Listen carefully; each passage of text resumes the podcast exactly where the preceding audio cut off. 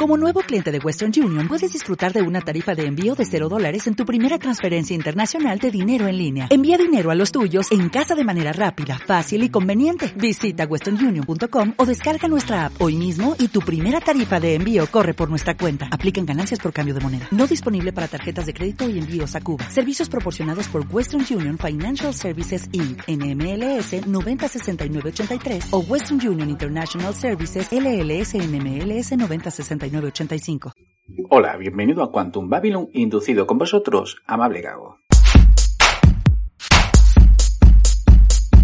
El programa de hoy hablaremos de Cowboy Bebop en su adaptación a serie de live action.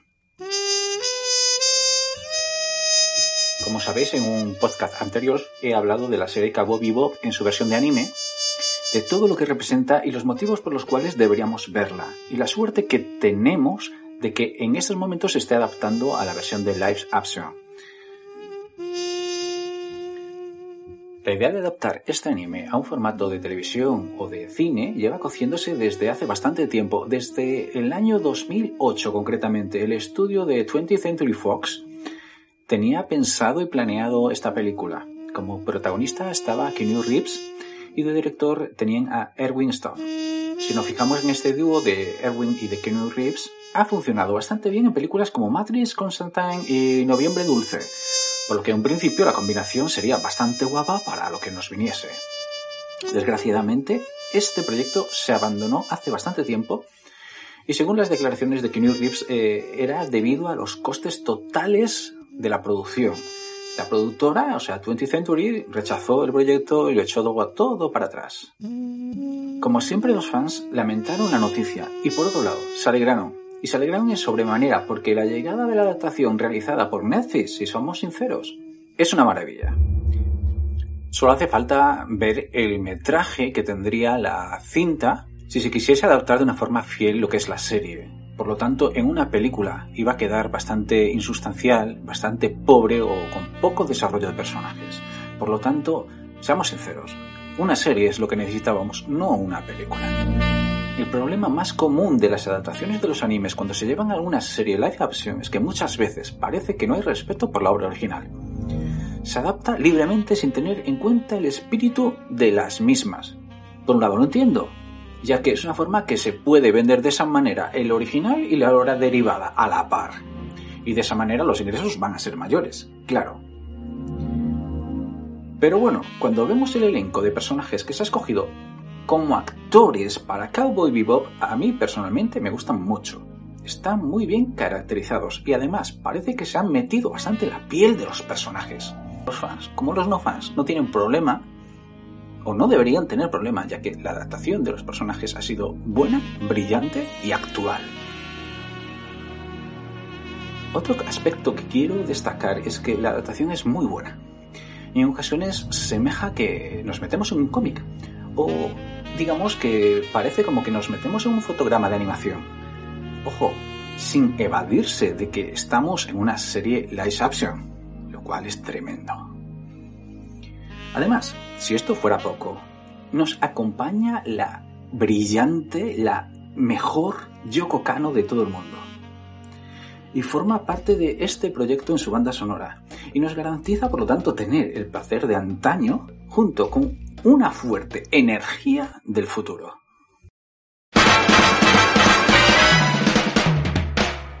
Respecto al argumento, sí, ha cambiado un poco, claro.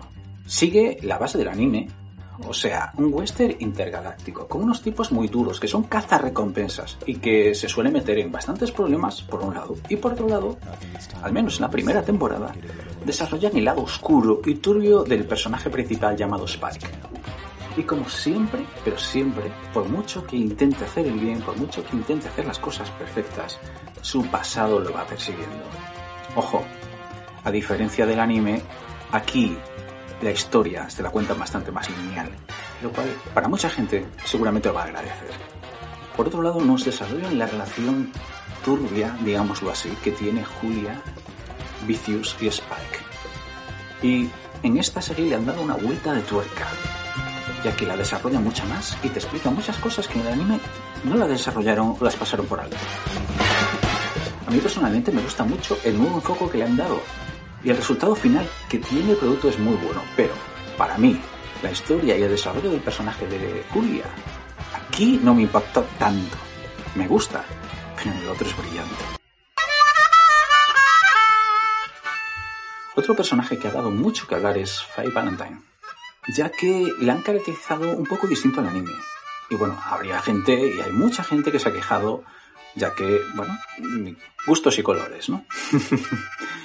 Pero personalmente creo que a mí eso no me ha dolido en exceso, ¿no? A mí la actriz me gusta cómo actúa y por otro lado le han dado un trasfondo al personaje mucho más eh, profundo.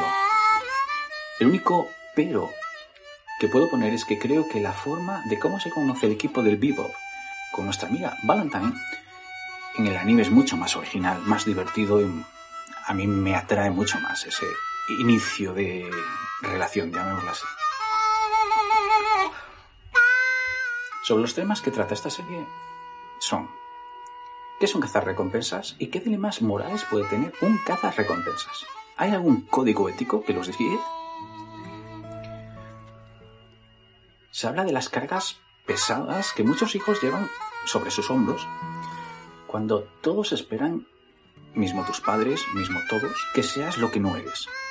Por otro lado, también te habla de las cargas que tienen los padres, llevando y siendo e intentando ser el mejor padre del mundo cuando la vida a veces no te sonríe tanto.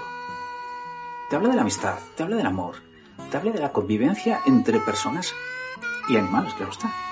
Y personas raras, o sea, difícil conglomerado de personas, etnias y culturas. También trata el tema del trasfondo del poder, de la gloria, de la fortuna. Y por qué no, también te habla de los ecologistas y la naturaleza. Si me preguntas por qué recomiendo esta serie, pues primeramente porque son pocos capítulos, porque está muy bien ambientada, porque los guionistas han hecho un buen trabajo de adaptación, y a diferencia de muchísimas otras obras, aman el material original, lo cuidan, y sobre todo lo han dotado de un presupuesto digno, por lo tanto no mirarás una mala adaptación solo por poco presupuesto. Además, la primera temporada la puedes acabar y no necesitas ver otra. Pero la segunda temporada augura ser buena también. Y creo que se piensa que van a adaptar lo que era la película de Cowboy Bebop Knocking on Heaven's Door. Que seguro que lo harán brillante. Pues hasta aquí el programa de hoy. Espero que te haya gustado, espero que te mires esta serie, espero que te lo pases bien y sobre todo espero que nos sigamos como siempre eh, viéndonos en tu canto Babylon inducido y en las redes sociales.